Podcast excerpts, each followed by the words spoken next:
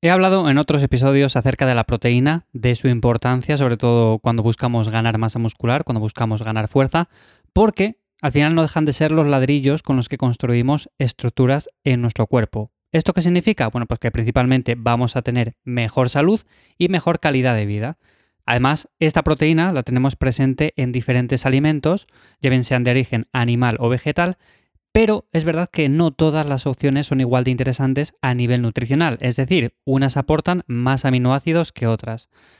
Aquí surge una duda bastante frecuente y es, oye, si una proteína es más incompleta que otra, por ejemplo, si una de origen vegetal es más incompleta que una de origen animal, ¿hasta qué punto es interesante contar todas las fuentes de proteínas incompletas que tenemos en la dieta? O, por ejemplo, ¿Qué podemos hacer para combinar las comidas y hacer que una dieta sea más nutritiva?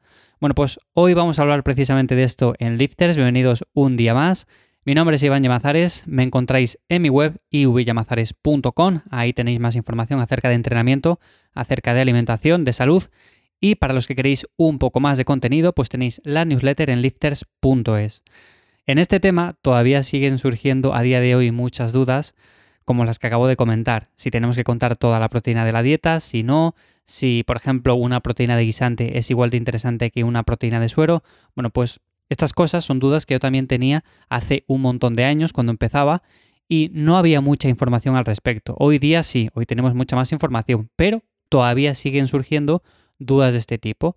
Así que me gustaría destacar algunos puntos importantes para aclarar todo esto. Por un lado estaría que cualquier proteína incompleta forma parte del total. O sea, si tenemos una dieta bastante bien estructurada y variada, tanto una proteína animal como vegetal deben de contar para el total. Si yo consumo, por ejemplo, al cabo del día 80 mm, gramos de proteína animal y 40 gramos de proteína vegetal, pues hay que sumar ambas, no solamente la proteína animal, porque lo único que podemos hacer de esta forma es tener la sensación de que necesitamos más proteína animal, tener que consumir más carne, más lácteos, más pescados, más fuentes de este tipo, pensando que esa es la única vía para conseguir todos los ladrillos que necesitamos, ¿no? Para construir esa masa muscular, para tener mejor salud.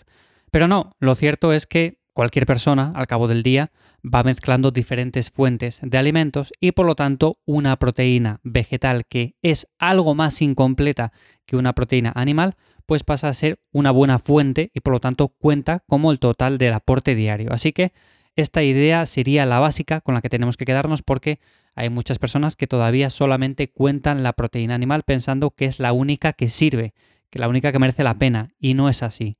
Así que si tenéis una dieta suficientemente variada, pues lo más importante es contarla toda.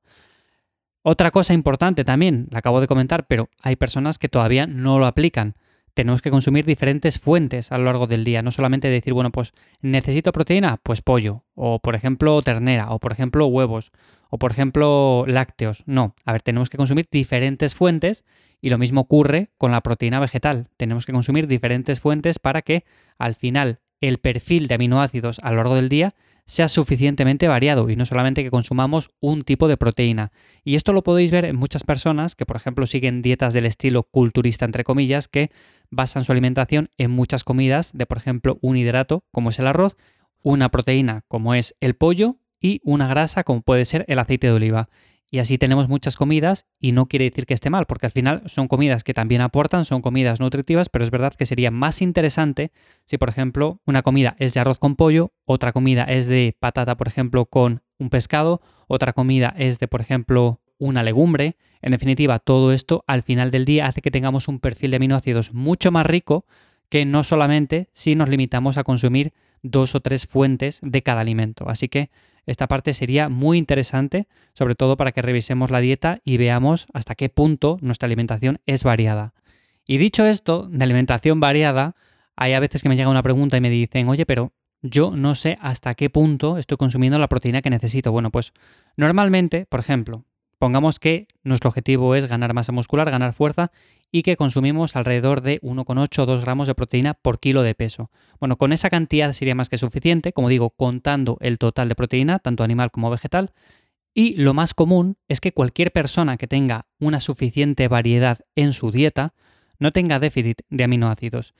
Y por déficit de aminoácidos me refiero a que algún aminoácido en concreto se quede muy corto en su alimentación diaria. Por ejemplo, hay personas que si se alimentan, como decía al principio, solamente con arroz y pollo o huevos o, por ejemplo, pescado y hacen muchas comidas de este tipo, pues es probable que tengan muchos aminoácidos de un tipo, pero pocos de otro porque quizás esas fuentes de alimentos pues carecen o son más bajas en ese tipo de aminoácidos. Así que lo mejor en estos casos es sencillamente variar la alimentación y aunque todos los días comamos lo mismo, por ejemplo, los cinco mismos platos o los cuatro mismos platos, bueno, pues que al menos sean alimentos diferentes y por lo tanto así las fuentes sean más variadas.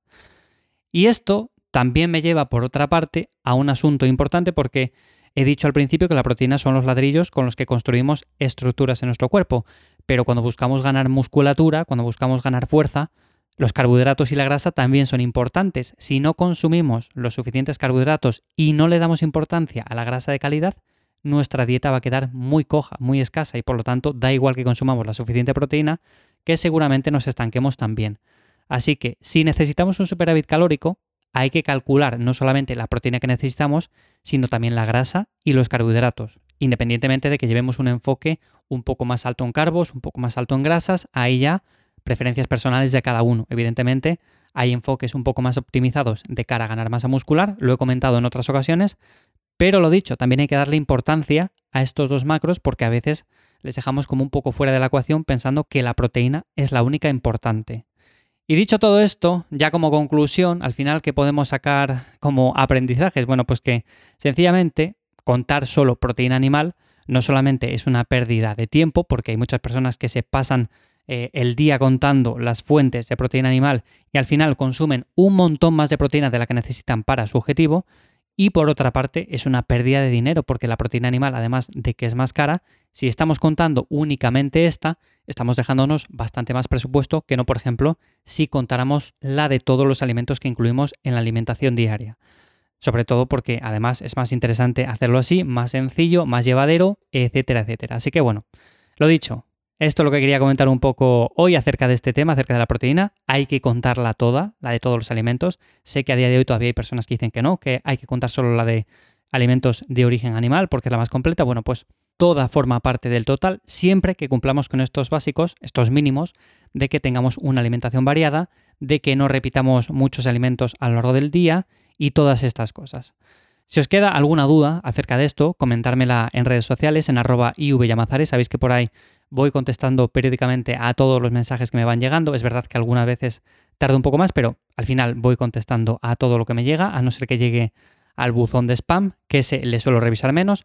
Pero si no, también tenéis la página web ivyamazares.com para escribirme por ahí y contarme vuestro caso.